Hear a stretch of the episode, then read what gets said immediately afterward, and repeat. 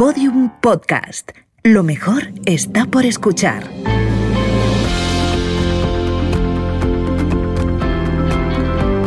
¿Te has preguntado alguna vez cómo crecer profesionalmente? ¿Cómo convertir una crisis en una oportunidad? ¿Cómo ser exitoso pero feliz? ¿Cómo desarrollar la creatividad? Conversaciones ESER. Conversaciones que inspiran. Un podcast de ESER Business and Law School producido por Podium Studios. Tu talento se merece un gran futuro. Conversaciones ESER con Mar Juan Cruz pasa su vida entre libros. Los lee, los escribe, los estudia, los edita. En mi casa no había libros. Yo no sabía lo que era la letra impresa. Poco a poco lo fui sabiendo. Fue la combinación de la radio y el periódico lo que le dio sentido a la conversación que luego yo iba a tener con la sociedad. Su memoria es uno de los archivos literarios más extensos de este país. Y de ahí siempre saca la cita oportuna, el do de pecho que da aún más altura a todo lo que dice. La conversación de las personas suele ser un tesoro irrepetible, algo que tú tienes que cultivar. Juan Cruz vive entre letras. Es miembro fundador del diario El País, fue director de la editorial Alfaguara y ha escrito más de 20 libros. Hoy hablamos con este periodista, escritor y editor de lo que ha aprendido sobre creatividad e inspiración en toda una vida dedicada a la cultura. Hola Juan, bienvenido. Hola Mar, bien hallada. Elegir una profesión es una de las decisiones más importantes de la vida, porque no solo determina qué actividad vas a hacer, sino también el tipo de personas que vas a conocer, los ambientes que vas a frecuentar, el tipo de vida que vas a llevar. Tú hablabas de esto en un libro, Un golpe de vida, y también se lo dijiste a Andreu Buenafuente en una entrevista. Dijiste, un oficio te hace la persona que eres. Bueno, yo creo que un oficio también es consecuencia de las cosas que van ocurriendo a tu alrededor. En el libro ah, de formación del espíritu nacional que nos daban en, en la escuela cuando éramos chicos, aparecía, piensa que estábamos en la época fascista española eh, y casi europea todavía, había un niño rubio, por cierto, tenía que ser rubio, eh, que estaba rodeado de instrumentos musicales. En el pie de foto decía este niño será músico. Yo creo que uno elige en función de la conversación que hay alrededor en la casa, pero también fruto de algunos azares. Por ejemplo, yo te estoy hablando ahora desde Santander. Yo tengo que hablar hoy de la soledad. Esta mañana me vestí en casa de mal humor y me puse una ropa muy casual, como para no ir a ningún sitio. Yo no tenía ganas de ir a ningún sitio. Eh, cuando llegué a Santander y escuché a otros hablar de la soledad, yo me di cuenta la importancia que tenía cualquier reflexión que se hiciera, que yo tenía que estar bien, yo no podía estar mal hablando con esas personas. Entonces la conversación es distinta si tú estás bien o estás mal. Y estar bien también es estar bien vestido. Tener ropa cómoda, pero también respetuosa con el medio al que acudes. Tener las uñas limpias, mm, peinarte, no ir como tú estarías en casa. Cuando tú sales de casa, la vida es otra cosa. La vida es relación, la vida es encuentro, entonces yo me di cuenta muy pronto, escuchando la radio de niño, que no se podía hablar de cualquier manera. No se podían decir las cosas de cualquier manera. La radio a mí me instruyó para hablar. Entonces, el periódico vino después que la radio. En mi casa no había libros. Yo no sabía lo que era la letra impresa y la sintaxis. Poco a poco lo fui sabiendo. Fue la combinación de la radio y el periódico lo que le dio sentido a la conversación que luego yo iba a tener con la sociedad, lo que yo iba a decir luego en la calle. Llevemos la conversación hacia la creatividad. En otra entrevista dijiste que te parece misterioso el proceso de escritura, cómo surge un poema, una novela, incluso cómo la escritura se mantiene desde los tiempos de Platón. Un escritor austriaco, Stefan Zweig, publicó un libro titulado El misterio de la creación artística, en el que analiza y compara la forma de crear de algunos genios como Mozart o Beethoven, pero también de algunas personas desconocidas que solo hicieron una gran obra monumental en su vida, como por ejemplo el compositor del himno de la Revolución Francesa. En este libro, Zweig llega a una conclusión.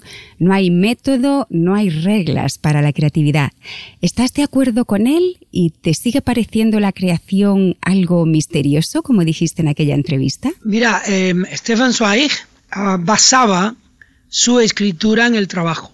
Eh, sus cartas, las cartas que le envió a su mujer, Francisca, con la que tuvo una relación muy interesante, que está escrita en el libro de cartas que publicó recientemente Acantilado, Stefan Zweig trabajaba muchísimo. Estaba todo el día dando conferencias, escribiendo, investigando los personajes de los que escribió. Para hacer bien las cosas hay que trabajar mucho. Pero antes de trabajar hay que vivir. Y la vida es la que nos va instruyendo. La experiencia es lo que nos va instruyendo. La experiencia es el discurso de nuestro trabajo posterior.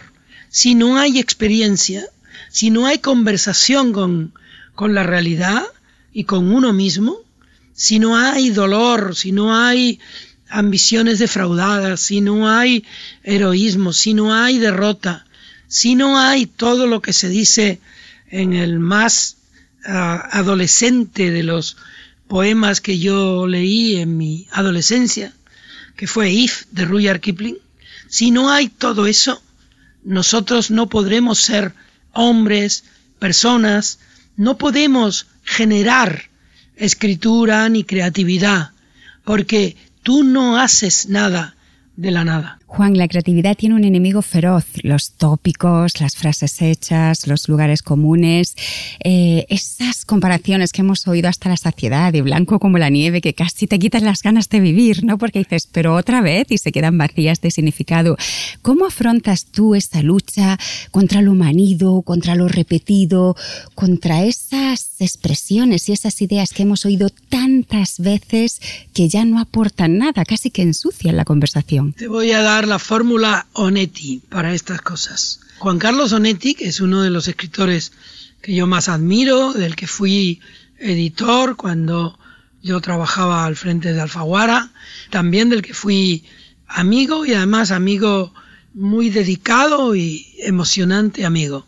Tiene un artículo en un libro que yo le publiqué que se llamaba Confesiones de un escritor, que decía que todo escritor, todo creador, todo periodista debía tener una tercera mano.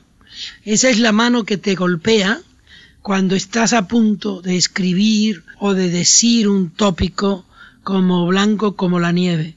Decía Manuel Vicén que fue un día con Rafael Ascona, el gran guionista, al corte inglés, a la librería del corte inglés y Ascona le estaba hablando de los lugares comunes.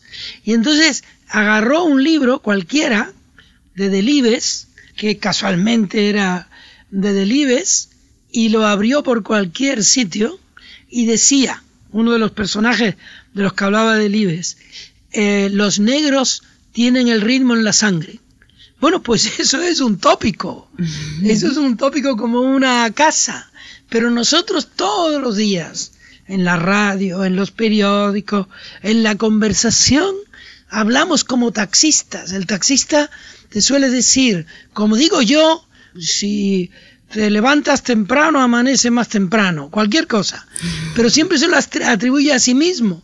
Y nosotros en nuestra conversación, también pública, en la radio, en, en el periódico, etcétera, incluimos frases que no son relevantes y que están censuradas por el uso común y que no y que ah, están ya pulimentadas como las piedras feas. Hay una manera en la que quizás sí podamos combatir un poco esas frases y esos pensamientos ya tan repetidos y es prestar atención.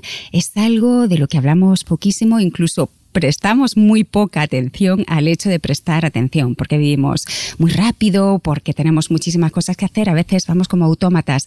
Cuando eres turista, quizá es uno de esos momentos en los que sí que eres mucho más perceptivo, eh, te fijas en los detalles, vas buscando las diferencias, pero en el día a día, en las rutinas, muchas veces lo olvidamos o pensamos que hay cosas que no se pueden descubrir. Sin embargo, hay muchas personas que han estudiado la creatividad que dicen que una de las grandes fuentes de la creación es en las cosas de todos los días poder buscar cosas nuevas, pensamientos distintos, incluso cosas tan sencillas como cambiar de ruta, no ir siempre por las mismas calles o en vez de hacer una foto, dibujar para tener que prestar mucha más, más atención. ¿Qué haces tú para entrenar ese ejercicio de buscar lo distinto? ¿no? Alguien como tú que escribe, que todos los días tiene una columna para intentar contar cosas que no están tan dichas y tan contadas. ¿Cómo miras tú? ¿Cómo entrenas tú ese músculo de la atención? Leyendo. Leyendo y observando. procurando saber de los otros eh, cosas buenas y cosas que yo no debo imitar. Hace unos días en el Teide, uno de los paisajes más hermosos del universo que yo conozco, había un grupo de jóvenes que estaba visitando aquellas maravillas y llevaban cada uno un teléfono móvil en uso, en pleno uso, y se iban guiando no en torno a aquellos monumentos de piedra o de lava, sino que se iban ilustrando acerca de lo que iban a ver luego. O sea, no estaban viendo lo que en ese momento podían ver, porque se estaban instruyendo a través del móvil sobre el próximo paisaje. Y a mí aquello me deprimió muchísimo, porque es como matar la curiosidad. La curiosidad es algo que tiene que ver con lo instantáneo. Si tú eres curioso, tú tienes que estar mirando lo que ocurre en ese instante. Tú no puedes huir de lo que ocurre pensando que lo otro, lo que viene, es más interesante. Tú te tienes que interesar y eso vale también para, para las personas. La conversación de las personas suele ser un tesoro irrepetible, algo que eh, tú tienes que cultivar como lo que te complementa, lo que te dice el otro, es lo que te complementa a ti. Escuchar es un monumento a la curiosidad. Hablemos ahora de la memoria, que es una de tus grandes virtudes. Yo diría que más que una memoria tienes un archivo metido en la cabeza porque eres capaz de recordar un montón de nombres, de citas, de libros. ¿Cómo lo haces para tener tantas frases importantes en la cabeza y cómo se trabaja una buena memoria? Yo creo que una buena memoria se trabaja conversando también, conversando con los libros, conversando con un lápiz en la mano. Mi nieto, que tiene ocho años y que ya es una persona que se acerca a la adolescencia del conocimiento, me decía el otro día que él era experto en palabras. Él lo que quería decir, y luego lo explicó, es que a él le gustaba conversar. Y decía que a él le gustaba conversar caminando. Si nos fijamos en el principio histórico de la conversación siempre fue peripatética. uno va con otro escuchando. Esa es la raíz de Sócrates y de Platón, ¿no? La, el diálogo se hace teniendo en cuenta que es un ejercicio. El diálogo no se hace eh, solo consigo mismo. El diálogo es esperando que el otro desmonte tu argumento. El otro día estuve con un anglosajón en mi pueblo, en el puerto de la Cruz, y cada vez que él tenía que decir una idea, introducía primero la idea de cualquiera de los que estábamos allí, que él era consciente de que mantenía una idea distinta que la suya. Y entonces hacía como una dialéctica instantánea y se ponía él al mismo nivel del que opinaba distinto, respetando su opinión. Conversar es respetar la opinión del otro introduciéndola en tu propio discurso. Conversar es escuchar. Había una frase que seguramente tú conoces ya, que escribió una persona en una pared de Quito, en Ecuador, que decía, cuando teníamos las respuestas, nos cambiaron las preguntas. Sí, esa frase, frase. Esa frase la escribió cualquiera, la recogió un poeta ecuatoriano, Jorge Enrique Adón, y eh, yo se la conté, eh, Benedetti me la contó a mí, yo la he contado y ahora la gente se la atribuye a Eduardo Galeano o a Joaquín Sabina, pues es de una persona anónima que la escribió en Quito. Y es una frase, un graffiti, que explica muy bien cuál debe ser la actitud del que conversa, el que está dispuesto a escuchar preguntas distintas de la que se espera. Hablabas de la conversación caminando, que es algo que creo que deberíamos recuperar porque ahora mismo nuestra vida es absolutamente sedentaria. Nos sentamos enfrente de YouTube para buscar ideas y ahí te voy a decir yo una cita, aunque yo no soy la persona de las citas, eres tú, pero que yo siempre recuerdo y que intento llevar a la, práctica es una cita de Nietzsche que decía, desconfía siempre cualquier idea que te llegue sentado, cualquier idea que salga de las tripas. Las ideas buenas son las que ocurren cuando estás caminando. Volviendo a las citas, que te decía antes que es impresionante cómo guardas y cómo además siempre sabes poner una cita en el momento oportuno y en la conversación oportuna como para dar un, paso más allá de esa conversación. ¿Por qué te gustan tanto las citas y qué piensas que aportan en una conversación o en una explicación? Citar ayuda a comunicar eh, títulos, autores, ayuda a que la gente preste atención a lo que tú has subrayado. Subrayar ah, significa prolongar tu esencia ah, personal en virtud de cómo lo contó otro. Yo ayer me compré un libro de artículos de Emil Cioran que se llama Soledad y Destino porque quería hablar sobre la eh, soledad. Generalmente uno sabe muchísimas cosas porque la experiencia te va contando cosas y a veces encuentras que otros, por otras vías, llegaron a conclusiones que tú estimas como propias. El subrayado es contarle a la gente con nombres de otros lo que tú mismo piensas. Por ejemplo, hace muchos años yo era un gran lector de Albert Camus o un, un entusiasta lector de, de Albert Camus y leí una frase que narraba en realidad lo que había pasado en, en mi infancia, una infancia de un lugar que se parecía por otra parte a su territorio, a Argelia, mi pueblo en un barranco de, de Tenerife. Camille decía, en el revés y el derecho, por cierto, del que tomé yo ah, el título de mi colaboración en Hora 14 de la cadena SER, el revés y el derecho, él decía, el sol que reinó sobre mi infancia me privó de todo resentimiento. El sol de Camille, el sol que alumbraba la infancia de Camille, se parece mucho al de mi pueblo, el, el puerto de la Cruz. Sus eh, memorias tienen que ver con las de un muchacho pobre en un lugar muy precario de, de Argel o de Orán, donde él nació, y yo me sentí retratado. Y entonces subrayé esa frase, igual que subrayé otras.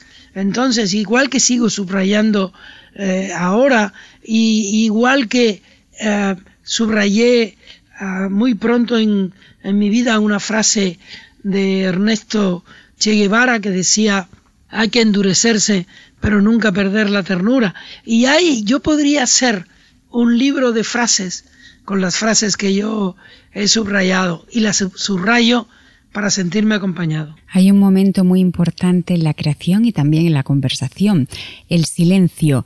Vivimos con, con, un ruido tremendo, ¿no? Con los chats, con las redes sociales, con tantísima información, pero siempre a lo largo de toda la historia todos los grandes genios han dicho que el trabajo de calidad requiere concentración y silencio. Tú has entrevistado a muchísimos artistas, a muchísimos inventores, a muchísimos escritores y seguro que has estado en estudios y en sus lugares de trabajo. Háblanos de algunos de estos escenarios de silencio que has conocido, incluso tu propio escenario de silencio o de tu silencio en la conversación interior. Fíjate, me viene a la memoria ahora el estudio de un gran conversador y un gran monologuista, que es el pintor canario Cristino de Vera, cuya pintura es puro silencio. Es como eh, el gregoriano cantado sin música. Es esencia pura del paisaje, de, de la vanidad, es el despojamiento total. Y sin embargo él es un gran conversador. Él está lleno de palabras. Mm, recuerdo el estudio de Antonio López o el estudio de Cristóbal Toral o el de el estudio de Paco Ibáñez en, Barcelona. Recuerdo a la casa de Carmen Martín Gaite. Recuerdo a la casa de Benet y el piano que había allí. Y en todos los sitios donde yo he visto un artista, he visto como una aspiración de, de silencio. Um, recuerdo el silencio cuando yo era niño y se hacía la noche y ya no se oían sino los grillos. Y recuerdo el silencio que precedía al canto de los gallos. Y recuerdo el sonido de las plataneras y de los árboles y de los pájaros. Qué grandes lugares. Acabemos hablando de otro territorio que te gusta muchísimo, los libros y la lectura.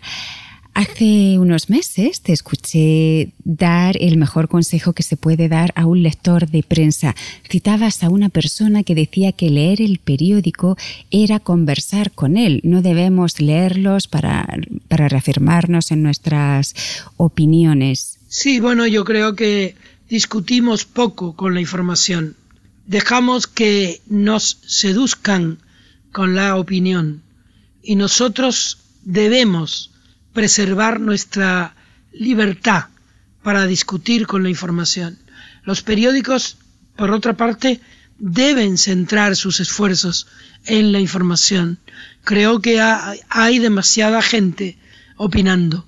Yo creo que la opinión ha de ser la última consecuencia de la discusión o del saber, la última consecuencia del conocimiento. No se puede opinar sin saber, no se puede opinar sin conocer. Opinamos a bote pronto como aficionados al fútbol. Y para despedirnos, convéncenos de que nunca debemos de dejar de leer libros. Creo que leer es una manera de crecer jóvenes. Un placer, Juan. Muchísimas gracias. Gracias a ti, Mar. Conversaciones ESER. Conversaciones que inspiran. Escucha todos los episodios en eser.com y en podiumpodcast.com. Un podcast de ESER Business and Low School producido por Podium Studios. Tu talento se merece un gran futuro.